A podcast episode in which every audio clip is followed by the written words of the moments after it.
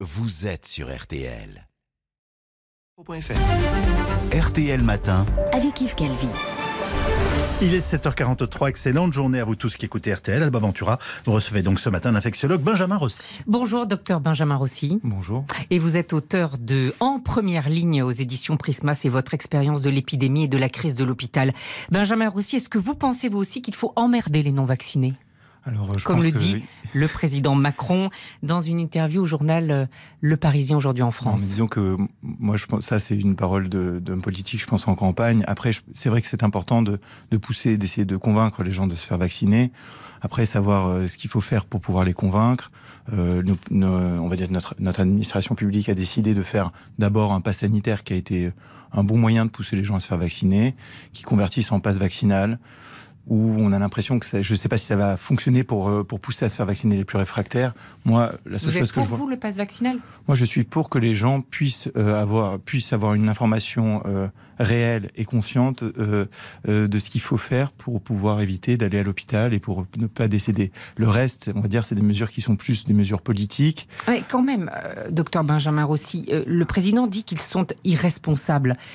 Euh, à un moment, est-ce qu'il faut responsabiliser ces gens-là?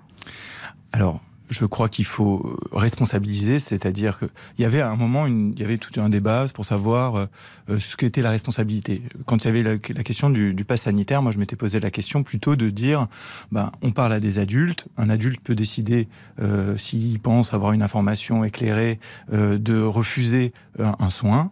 Euh, il peut refuser un vaccin, mais dans ce cas-là, il faut qu'il comprenne que dans la circonstance sanitaire, s'il a, il refuse quelque chose qui est gratuit, qui peut lui éviter d'aller à l'hôpital, peut-être que s'il se fait hospitaliser pour cette pathologie-là, il pourrait payer, puisque là on parle de, de responsabilité d'adulte. Mm. Après, euh, ça, ça aurait pu être une, une, une façon de responsabiliser les gens plutôt que les infantiliser en disant euh, vous n'êtes pas vacciné, vous êtes privé de sortie. Mais il a été décidé de faire ce pas sanitaire. Donc oui, moi je crois qu'il faut responsabiliser les- nos, nos habitants par rapport à ce qui se passe, de- à la crise hospitalière et, euh, et comment les gens sont. Vous le faites, vous, par exemple? Nous, ce qu'on fait, bon, Qu'est-ce que vous venez dire à des non-vaccinés ah, qui- moi j'en vois toute la journée des gens. état, euh, Je vais pas, je vais pas les responsabiliser. Mon, mon métier de soignant, une fois qu'ils sont malades et qu'ils ont besoin d'oxygène, c'est de les, de, les, de les soigner. Donc, c'est pas de les, de les pointer du doigt, de leur dire vous avez eu tort. L'objectif, c'est qu'ils, qu'ils aillent mieux et qu'ils guérissent. Nous, on est, on est là pour euh, avant tout euh, guérir des gens et soigner des gens. On n'est pas là pour, on n'est pas là pour donner des leçons de morale. Mais quand, par exemple, le professeur Grimaldi euh, dit dans une tribune au journal du dimanche aux non-vaccinés, soyez cohérents, rédigez des directives anticipées pour dire si vous voulez ou- être ou non vous n'êtes pas d'accord avec ça? Bah, Ça va trop loin? Non, mais il peut, il- on, peut demander euh, aux gens de, de prendre des directives. Moi, j'apprécie beaucoup euh, Monsieur euh, professeur Grimaldi euh, pour euh, tout son volet pour la lutte pour l'hôpital public. Après, là, je pense que euh, notre rôle, c'est pas de diviser les, les habitants ou de ou de forcer, Mm. de forcer une population. On fait jamais ça en médecine. On doit, on, on a, on a le serment d'Hippocrate. On est là pour soigner tout le monde, quelles que soient ses croyances, quelles que soient ses convictions. Après, essayer de convaincre les gens de se faire vacciner, c'est ça me, ça, ça me semble primordial. Oui, mais après les, les forcer ou, ou leur demander euh, ou leur faire du chantage, je crois pas que ce soit notre rôle. Mais alors, quelle est le- le- la situation à Robert Ballanger, à Aulnay-sous-Bois? Est-ce qu'aujourd'hui, euh, quelle est la proportion tiens, des vaccinés et des non-vaccinés en Alors, réa? alors aujourd'hui, les chiffres d'aujourd'hui, je peux pas vous les donner, mais on est à 70% de, de non vaccinés, on va dire en moyenne euh, sur le début de semaine. Euh, voilà. Après, on a, on a, on a un gros problème dans notre hôpital, mais c'est un problème. On a de moins en moins de moyens. Mm. C'est ça le problème à Robert Ballanger. Euh, J'étais aux je suis passé aux urgences hier. Il y avait 34 patients qui ont passé euh, deux jours euh, à l'hôpital dans les couloirs des urgences sur un brancard. Une moitié de gens qui étaient Covid, une moitié qui étaient non Covid. Impossibilité d'hospitaliser les gens parce qu'on n'a plus de place. Euh, impossibilité de faire plus parce que les infirmiers n'acceptent plus euh, de prendre 28 patients en charge tout seul parce que c'est vrai que c'est une mise en, en danger des patients. Ils n'acceptent plus cette, cette, euh, ce ce surplus d'activité qu'on leur demande depuis des années. Il y a de moins en moins de personnel. Donc oui, effectivement, le système est en train de casser. C'est ça qui se passe à l'hôpital Robert Ballanger. Compte tenu de cette situation, il n'y a pas de tri de malades. Alors, pour le moment, on n'est on est, on n'est pas en train de trier euh, les patients euh, parce que la plupart des l'afflux de patients graves euh, est géré, on va dire. On a, on s'est retrouvé dans des situations, sans parler de tri, où on doit privilégier le patient qui a le plus de chances de s'en sortir. Quand on est dans, une, dans, une dans un contexte de euh, manque de moyens, on doit privilégier les patients qui ont le plus de chances de s'en sortir parce que euh, prendre un respirateur pendant un mois pour, une, pour un patient qui a 99% de chances de, de décéder, c'est ne pas prendre en charge 5, 6, 10 patients. Donc ça, c'est des critères médicaux, mais c'est des critères qui ont toujours existé. Voilà.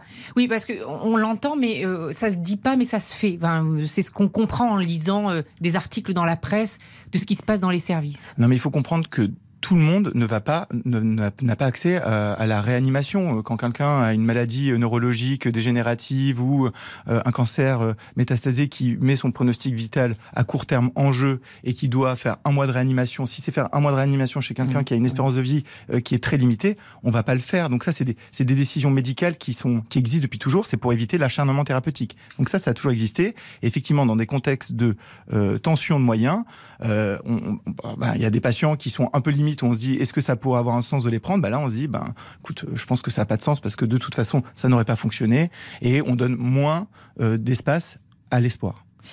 Benjamin Rossi, docteur Benjamin Rossi, il y a un autre débat qui agite les médecins et les spécialistes, c'est est-ce qu'il faut laisser le virus circuler? Est-ce qu'il vaut mieux laisser flamber le virus pour arriver finalement à une immunité collective? Alors, c'est pas que je, je sais pas que c'est forcément bien puisque ça va pousser des gens à l'hôpital, mais de toute façon, les, mesures qui ont été prises ne sont pas suffisantes pour empêcher cela. Euh, je crois que euh, le, gouvernement a ce, qui est, ce, que je, ce, que je, reproche, c'est à la limite que ce soit pas assumé. C'est-à-dire que le gouvernement prend des mesurettes qui ne permettront pas d'endiguer euh, la vague Omicron. Donc à ce moment-là, autant de rien faire et le dire, mais par contre mettre les moyens dans la logistique pour prendre en charge les patients et les conséquences que ça va avoir au niveau de l'hôpital. Là, actuellement, euh, ce qu'on voit, c'est qu'il y a des mesurettes qui n'empêcheront pas au micron. C'est pas parce qu'on ferme les boîtes de nuit ou qu'on dit qu'il ne faut plus être debout au bar que ça va changer quoi que ce soit. Et donc, du coup, à ce moment-là, il faut assumer euh, le risque que ça peut avoir euh, et l'impact hospitalier. Après, l'intérêt épidémiologique, oui, pour beaucoup de gens qui n'ont pas eu leur troisième dose, leur troisième dose, leur troisième dose, ça va être Omicron plus que Pfizer et Moderna. Évidemment, on a 200 000 cas par jour, donc c'est évident que ça, ça, va avoir un impact, ça va immuniser les gens. Et je crois que c'est, on, on, rentre dans, dans un deuxième cycle avec le coronavirus, c'est-à-dire qu'il y a eu la, première vague d'immunisation mmh. euh, qui était particulièrement pourvoyeuse de formes graves et de formes mortelles. Et là, maintenant, on est sur une deuxième vague. Et cette deuxième vague d'immunisation va permettre euh, de, voir un peu où on en est sur le risque de mortalité et de décès quand on est déjà préimmunisé avec ce virus. Ça va diminuer, évidemment. Donc vous dites que le gouvernement, en fait, laisse circuler le virus sans le dire. Euh, Olivier Véran pense que cette cinquième vague est peut-être la dernière? Alors, de là à dire que cette dernière vague, il y aura toujours euh, des infections par le coronavirus, un, virus qui va rester dans la population humaine. Ça, c'est la terminologie, on va dire, politique et pas médicale. Euh, on, aura encore des infections et des infections euh, de coronavirus. Après, il va falloir voir l'impact que ça va avoir sur l'hôpital. Mais Omicron est quand même moins dangereux. Omicron est moins dangereux, oui. Il vaut mieux être infecté par Omicron que par Delta, oui, évidemment. Il y a un risque sur les enfants de laisser circuler le virus? Le problème qu'on a avec Omicron, c'est que c'est un virus qui donne plus des atteintes ORL et respiratoires, et on voit que ça a des conséquences chez les plus petits.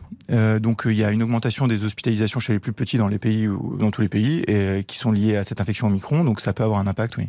Est-ce qu'il faut continuer de tester à tour de bras dans la mesure où justement Omicron est moins grave? Bah, Moi, je crois qu'on on vit depuis le début de cette pandémie, en tout cas euh, du contact tracing. Il y a des milliards d'euros qui ont été mis euh, dans les laboratoires pour euh, dans, dans, le, test alors que ça n'a pas été efficient. Et je crois qu'effectivement, il y a une vraie question à se poser au niveau de la société.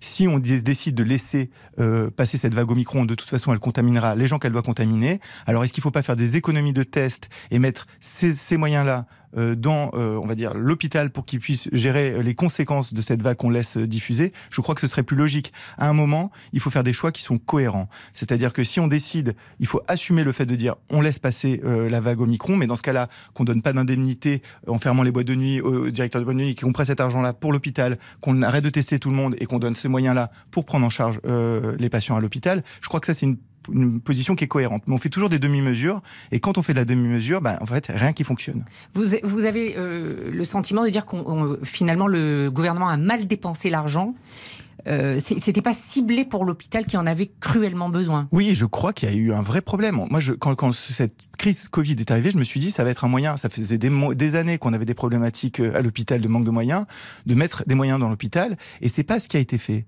Et franchement, c'est tellement dommage. L'hôpital a besoin d'argent, c'est ça que vous Mais dites il a besoin d'une restructuration. Donc en fait, il faut repenser la façon dont on, on, pense la santé et donc de la façon dont on la facture pour pouvoir en fait euh, garder ce bien commun là.